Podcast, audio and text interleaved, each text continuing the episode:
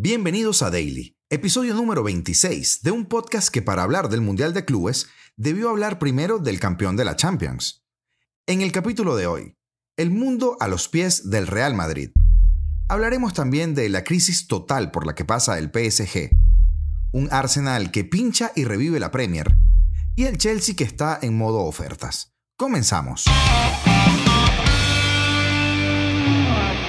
Ser campeón del mundo es el sueño de cualquier club de fútbol, entendiendo que para esto, primero hay que ser campeón de la máxima competición continental. En el caso del Madrid, la famosa UEFA Champions League, la de las noches mágicas y el himno bonito. Es un logro que no solo se refiere a la victoria de un partido o del torneo, sino a la ardua preparación y dedicación por parte de cada jugador y entrenador. Por mucho que algunos quieran quitarle la notoriedad a lo que de entrada y por sí mismo sería un título menor, la consecución de este habla mejor de la forma que del fondo. Nadie aprende a manejar en un Fórmula 1. Primero, lo primero. Para ganar el Mundial de Clubes hay que jugar 15 partidos. Conviene recordarlo ahora que está tan de moda echar abajo los éxitos de un rival. El Real Madrid ganó en Marruecos su octavo título mundial, coronando así su espectacular Champions del año pasado y como sucede en Europa, ya dobla al segundo, que es el Milan, quien lleva cuatro. El Madrid funciona como un reloj en las finales, da igual el rival. Se activa de la misma manera ante el Al Hilal que ante el Liverpool. No deja ni las migajas. Ante los saudíes, que no son malos, resolvieron con dos goles en los primeros 20 minutos de partido y otro inicio arrollador en la segunda parte. Y luego de esto, pues, a vivir de las rentas. Vini y Valverde, que ya son unos cracks, firmaron cuatro de los cinco goles y empiezan a acaparar los focos que hasta hace muy poco eran exclusivamente para Benzema, Cross o el mismísimo Modric.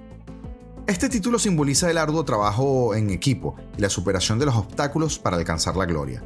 El Real Madrid ha conseguido la victoria en el Mundial de Clubes demostrando su superioridad sobre un bullicioso Al Hilal, el partido fue un espectáculo gracias a un impresionante desempeño de Vinicius, quien ya se ve liberado de la presión y logró entonces un doblete y una asistencia. Sin embargo, la fragilidad defensiva del Real Madrid también quedó en exhibición, con tres goles encajados debido a la falta de atención e intensidad y a la selección de jugadores de Ancelotti.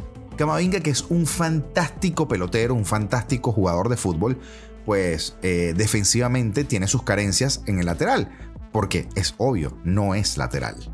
Ancelotti parece preferir la aristocracia sobre la meritocracia también, y esto lo aplica en determinados casos, eligiendo los jugadores con más títulos en vez de a los que están en mejor forma.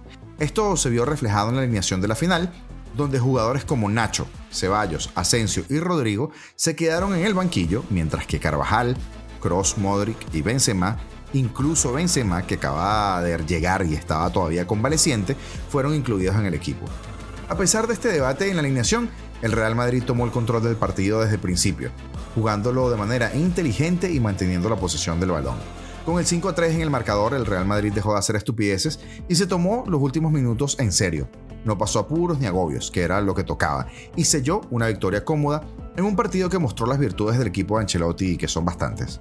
El triunfo del Madrid confirma sin duda el reinado de una generación de jugadores que no se cansa de ganar y que significa, en este caso, mejor que nadie, Tony Cross, el único futbolista en historia en alcanzar seis mundiales de clubes, uno con el Bayern y el resto vestido de blanco. Le siguen Benzema en primer plano, Modric, Carvajal y Nacho, todos ellos con cinco. Y sé que puede sonar chocante para muchos porque tragarse ese roscón del Madrid ganando una final internacional sí y la otra también, cuesta digerir. Pero al César lo que es del César. El Madrid no juega finales, las gana. Y hoy amanece el mundo nuevamente a sus pies.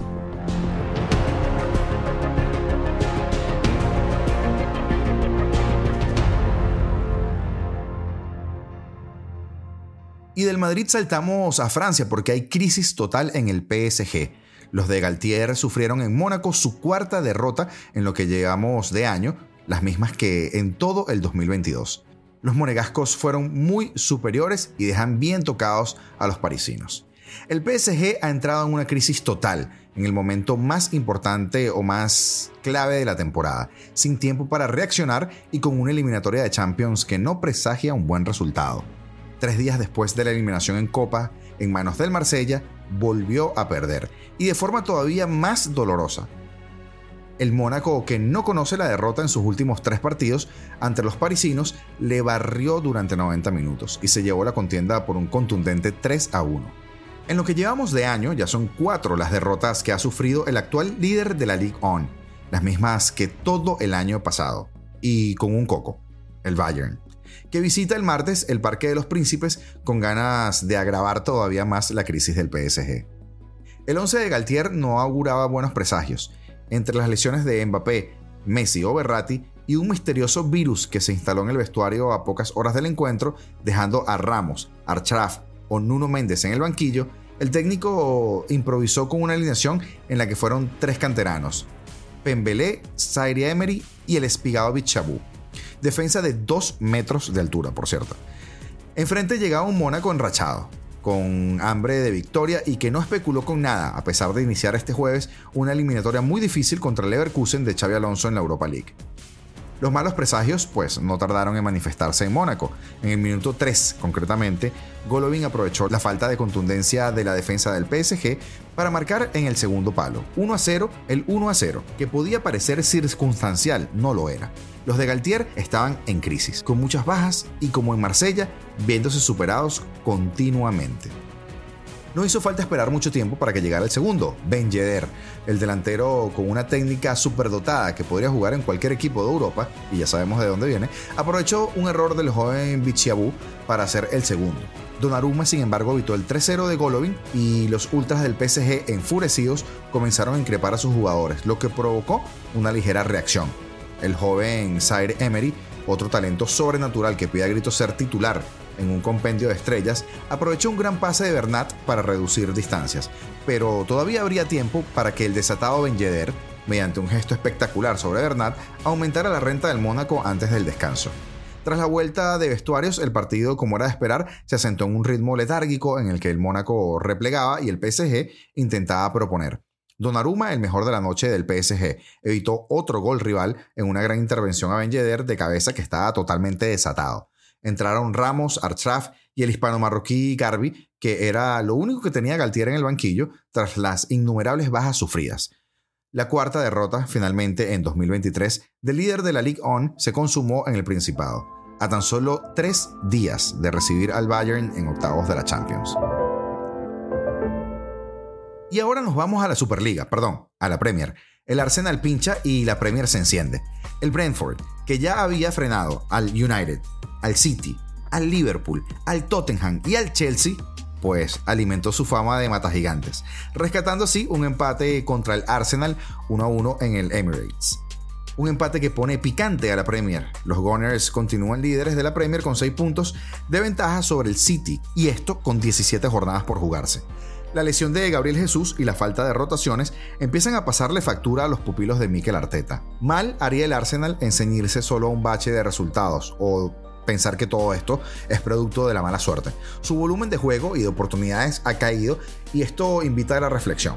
Las mejores ocasiones de la primera mitad fueron para el Brentford. El Arsenal, sin embargo, fue el que primero golpeó a través de un recién llegado. Odegar filtró un gran pase a la espalda de Jensen para Saka y este sirvió el pase de la muerte para que Leandro Trossard marcara a placer el 1 a 0 en el minuto 66. Parecía que la victoria se quedaba en el Emirates, pero Tuni hizo trizas los planes de Arteta. Pinnock peinó, Norgard prolongó y el 9 del Brentford cabeció a la red en el 74.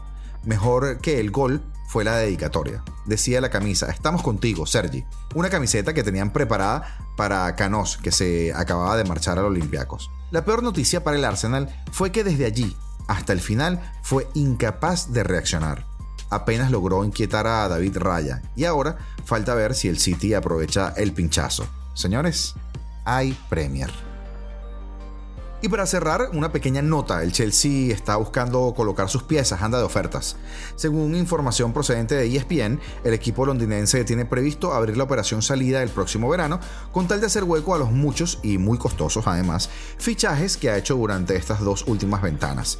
En este sentido, el primer sacrificado sería Christian Pulisic el atacante norteamericano se ha quedado sin hueco en los Blues y con las llegadas de hombres como Madueke o Mudrik seguramente terminará saliendo del conjunto. Su contrato finaliza en 2024 y no hay conversaciones sobre una hipotética renovación, por lo que todo parece indicar que se le buscará una salida. Ziyech y Aubameyang son otros posibles descartes en un Chelsea que estará de ofertas dentro de muy poco. Y hasta aquí el episodio del día de hoy. Gracias como siempre por estar allí, por brindarnos tu apoyo, por regalarnos ese like que nos motiva a seguir trabajando para que todas las mañanas te levantes con tu té o con tu café y tengas el resumen de lo más importante del mundo del fútbol. Y también puedes acceder a esto a través de nuestras redes sociales, de nuestro Instagram, de nuestro Facebook, nuestro YouTube, nuestro Twitter, nuestro TikTok, en fin, en todos lados. Replay, así como suena, así se escribe. Búscanos que seguro nos encuentras. Esperamos que te haya gustado este nuevo episodio y ya será hasta mañana.